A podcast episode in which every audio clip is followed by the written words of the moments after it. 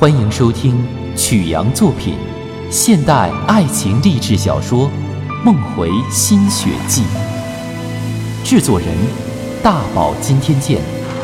本作品由质地有声工作室独家制作，欢迎您的收听。本作品献给曾经和即将去滑雪的你们，并祭奠东北的抗联英烈。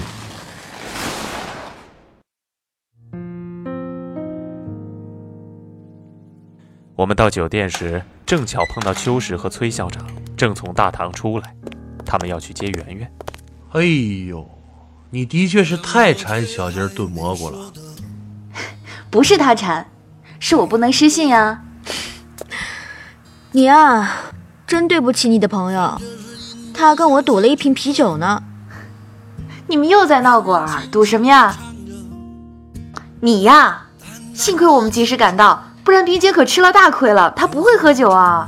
诶，我就知道你从来没有让我吃过亏，所以我才敢跟他赌啊。哎，不过你算够幸运，在亚布力和卢芳一起滑雪，你是第一人哦。哎呀，我都要饿死了，咱们赶紧出发吧。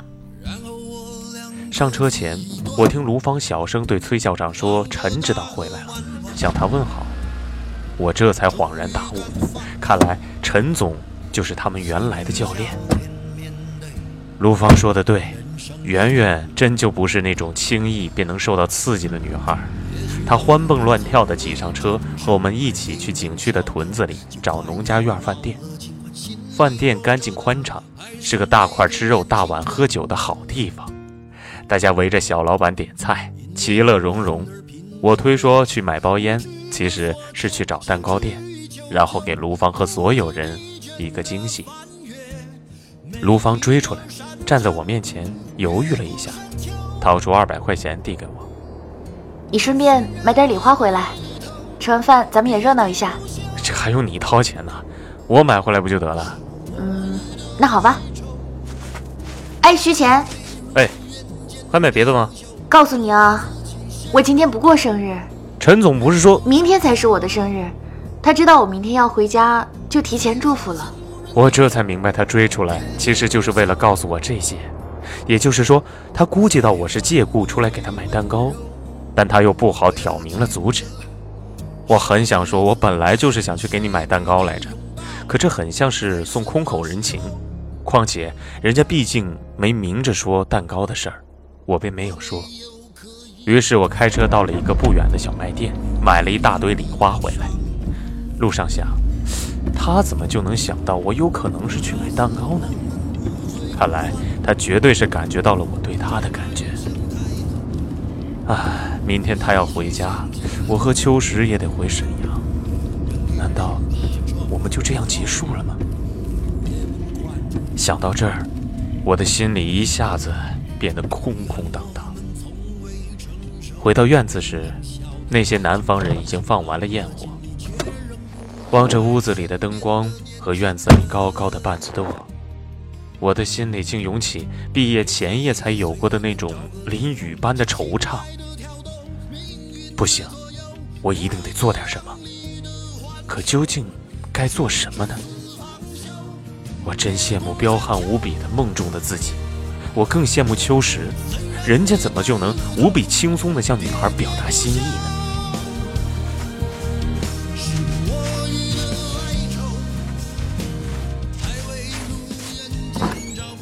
我进屋时，崔校长已经先给秋实挤开了一瓶啤酒。哎哎，趁山珍海味还没上来，你先把赌债给还了啊！哎，我说。上铺的兄弟，这赌债可是因为你而欠下来的，没说的，分担一杯吧。哎，卢芳，我独会南北双侠的愿望因您而泡汤，您应当反思啊！来，赞助一杯反思酒吧。说的对，我已经开始反思了，抱歉搅了您的局儿。来，干杯吧。对嘛，来来来，干了。看见没？就这么简单！哎哎哎，不公平！你这种做法，用东北话说是不敞亮。农家院里的晚餐就这样开始了。圆圆像东北屯子里的小丫头一样，大喊大叫，大口喝酒，看不出她是来自复旦的才女，更看不出她刚失去了一个英俊的偶像。卢芳几次提醒她别喝多了，我知道卢芳的心思，她是怕圆圆戒酒排解郁闷。其实我也有这样的担心，然而事实证明，我们的担心是多余的。人家圆圆既没有借酒浇愁的意思，也没把几杯啤酒当回事儿，倒是卢芳把自己喝得满脸绯红。她只喝了三杯啤酒，我记得很清楚。席间少不了北方式的随机调侃和推杯换盏。秋实如鱼得水，成了实际的司仪。我酒量不行，几杯下肚，便也和卢芳一样面红耳赤。我明天要回家，我和薛钱也明天走。我是明天的机票，方便的话你们把我带到哈尔滨就行。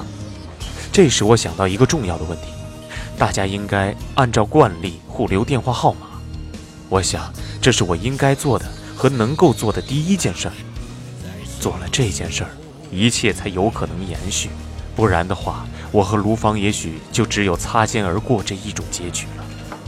后来一想，秋实办这种事最拿手，用不着我张罗，一会儿吃完饭，他两分钟就办妥了。我现在要是提出办这事儿，似乎有迫不及待的嫌疑。我已不是毛头小子，我不愿给人留下那样的印象。于是，我便没有做。万万没有想到。我这没有做，果真让我和卢芳天各一方整整四年。若不是上天成全，我们真的就永远的擦肩而过了。这第一杯是我敬薛哥的，你的信心和勇气会为你赢得一切。来，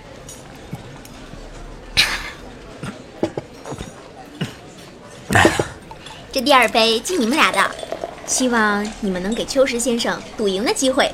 对，我渴望胜利很久了。我情愿输给他。今天啊，秋实无论如何也赌不赢。明天以后嘛，只要薛钱愿意，你们随时都可以赢。耶！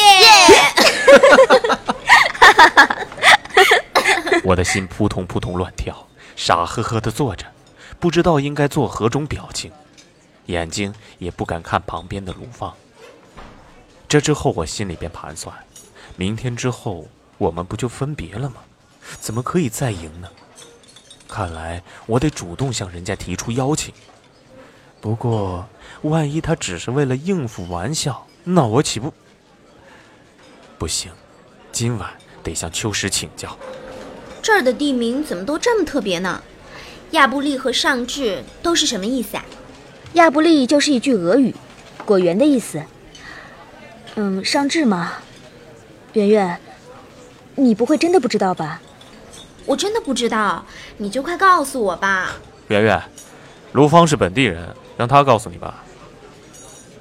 卢芳没吱声，我转过头，发现他竟没有回答的意思。呃，还是我说吧。这里呢是用抗联英雄赵尚志的名字命名的，看来你们没听过赵尚志是吧？呃真不好意思，请大家原谅我的无知。薛哥，这位赵尚志，肯定是一位了不起的英雄吧？哎呦，他可不仅仅是了不起啊，圆圆，记住了，他是你哥哥我心里啊排名第一的大英雄，没人能比得上他。呃，他的故事我以后再慢慢给你讲啊。这事儿很快就过去了，大家照旧吃喝说笑。可我却发现了一个变化，卢芳再也没有主动和圆圆说过话。大家跑到院子里放莲花，所有人都有几分酒意，都忘了互留联系方式的事儿，包括我自己。雪停了，院子里很热闹，还有几波客人在放礼花。院子的四角挂着红灯笼，各种礼花不断喷射出绚丽的焰火。雪地不断变换着颜色，穿着臃肿羽绒服的人们不断在这五颜六色的背景上留下剪影。秋实他们几个去车上拿礼花，卢芳站到我旁边。天很冷，我有些局促。明天什么时候走？什么时候都可以，晚上能住到哈尔滨就行。其实我早一天晚一天走都无所谓。我们单位正月十五之后才上班。我明天早上就得走，这儿离我家有三百公里呢。啊，我还以为你家就在附近呢。我家在汤原，离县城还很远。啊，那是够远的，得从牡丹江走吧？嗯，走延寿县上哈家路能近很多。我来的时候就走的那条路，四个小时就到了。嗯，但这场雪挺大，那条路怕不好走，只能绕远了。路不好走，你一个人行吗？这是试探，我总不能直接说我想陪你去汤圆吧。在餐桌上时，他说只要薛钱愿意，你们随时都可以应。如果他是有意这么说的，那么我的这句话也可以为他提供发出邀请的依据。当时只有我们两个站在一边，另外三个人正站在院子中间，比谁的魔术弹放得高。没问题，我经常这样。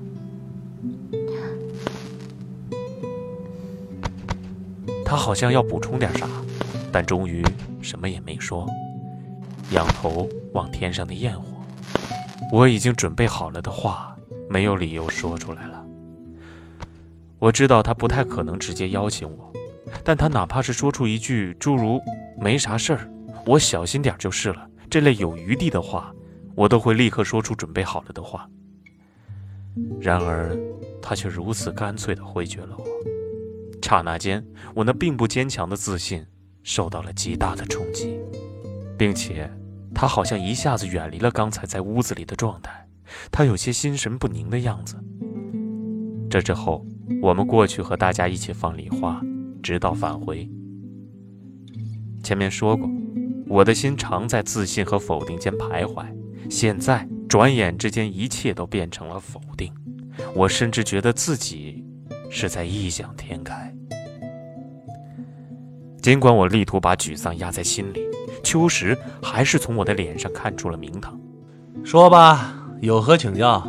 哎，其实不用你说，我已经替你想好了可能应对一切情况的方案。嗯，想听吗？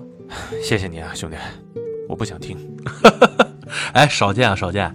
看来你真是遇见了该遇见的。少废话，咱明天一早出发，你开捷达送圆圆回哈尔滨，我和卢芳去汤圆。这这么利索啊？真没看出来。那我在哈尔滨等你吗？你走你的，我说不准哪天回去。嘿，这真是意想不到啊！他洗吧洗吧睡了。我擦好雪具之后，便开始看电视，专看天气预报，中央台、黑龙江台、哈尔滨台，一直看到午夜。要下雪啊！一定要下雪！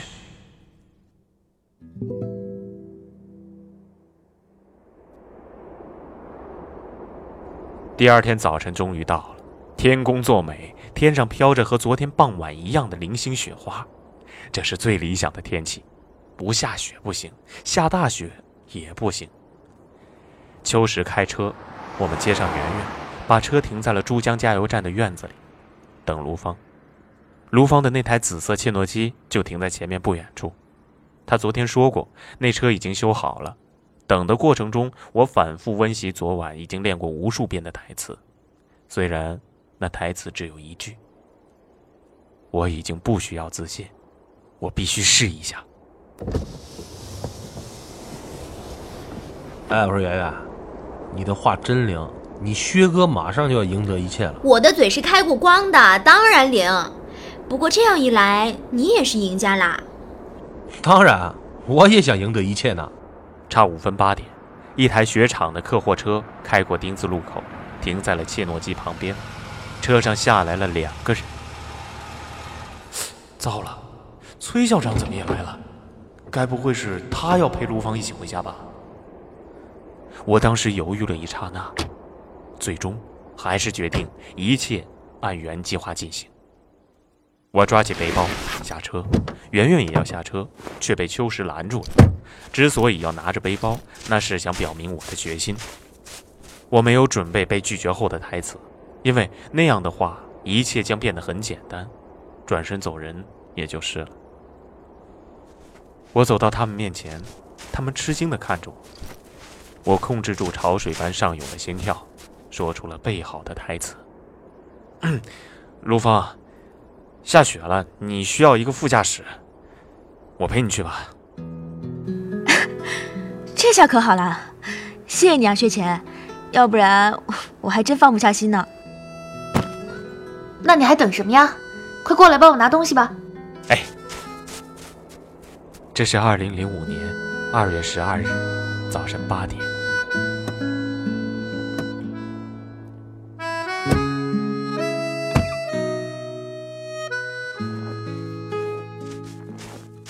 哎，我说的吧，咱们这赌局准赢。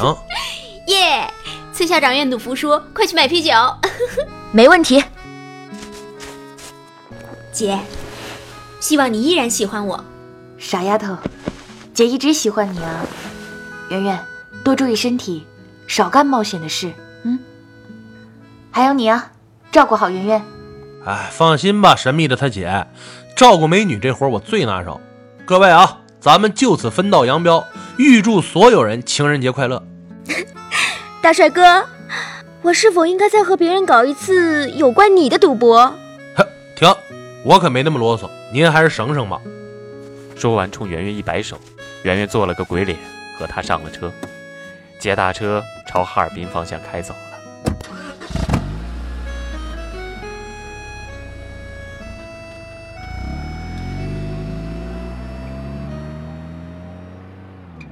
芳芳，代我向爷爷问好，也祝你生日快乐。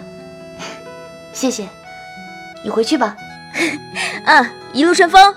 目送秋实他们离开，我和卢芳也上他的紫色切诺基，向牡丹江方向驶去。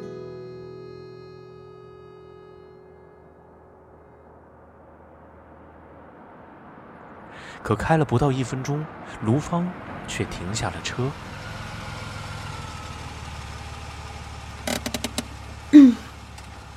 副驾驶啊，能不能你先开？啊，可以啊。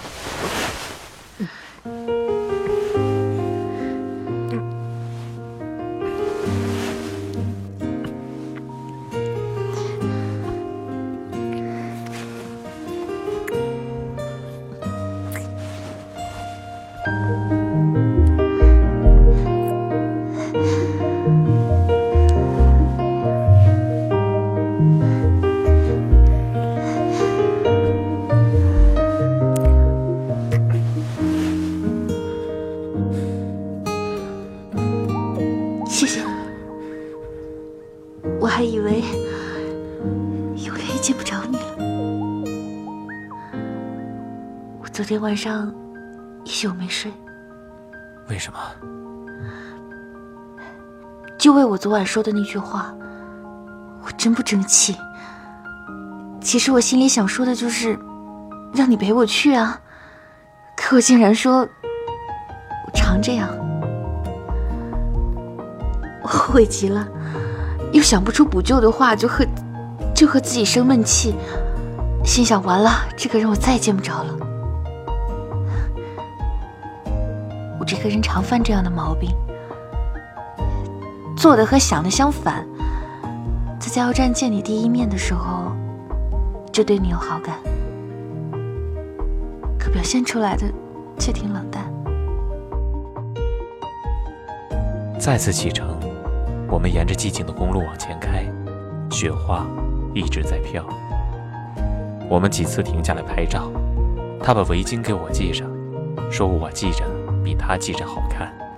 哎，你想知道我看相的秘诀吗？想啊。你这个人呢，其实很单纯，还很书生气，还还有点不经世故，所以我判断你肯定不是一个四十多岁的人。真想不到你竟然能看得这么准。不过，我真的就长得那么老吗？你很在意吗？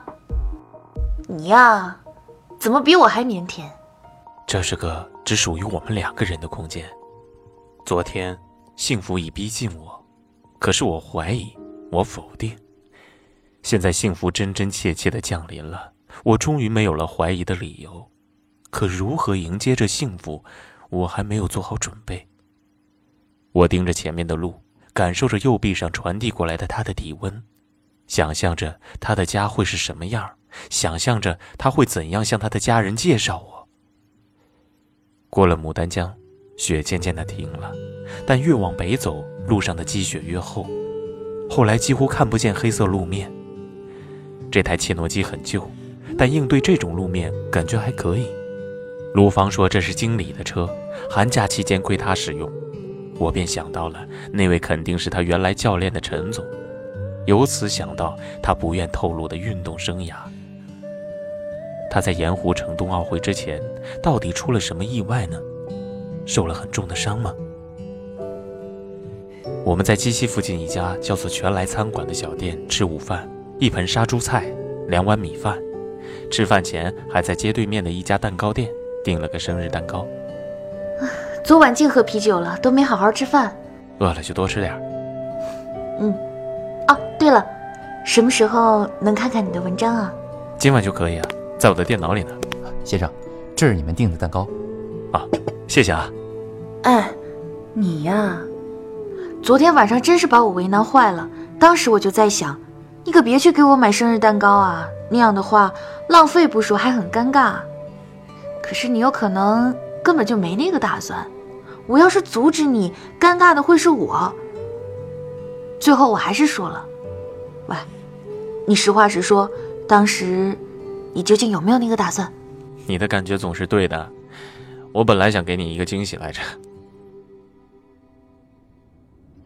整个下午都是他开车，二零一国道上的车还是不多，卢芳开得很稳。车过汤原县城时，我睡着了。我醒来时，路两边的屯子已经变得疏落，太阳正沉向西边的地平线，一望无际的雪原泛着温馨的金黄。我们继续往北开，路上的积雪很厚，但很硬实，车轮碾过，发出咯吱咯吱的声响。卢芳递给我一条湿毛巾，我用它擦了擦脸，毛巾散发着她身上特有的香味儿。黄昏时分，我们进入林区。一条窄轨规格的铁路线出现在我们右侧，快到了。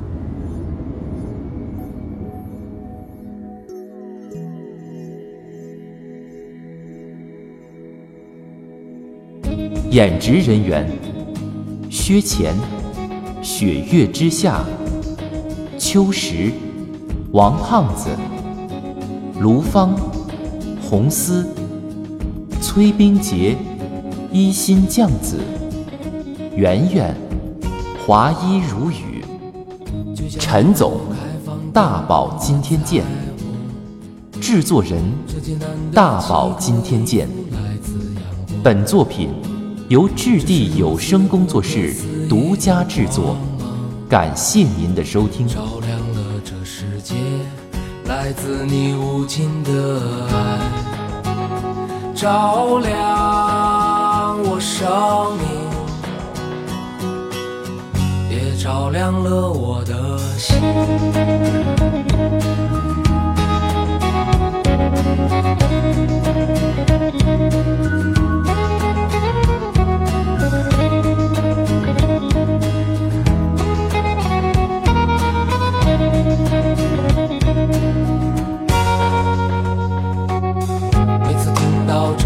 在的节奏，总是会在一瞬间唤醒我心。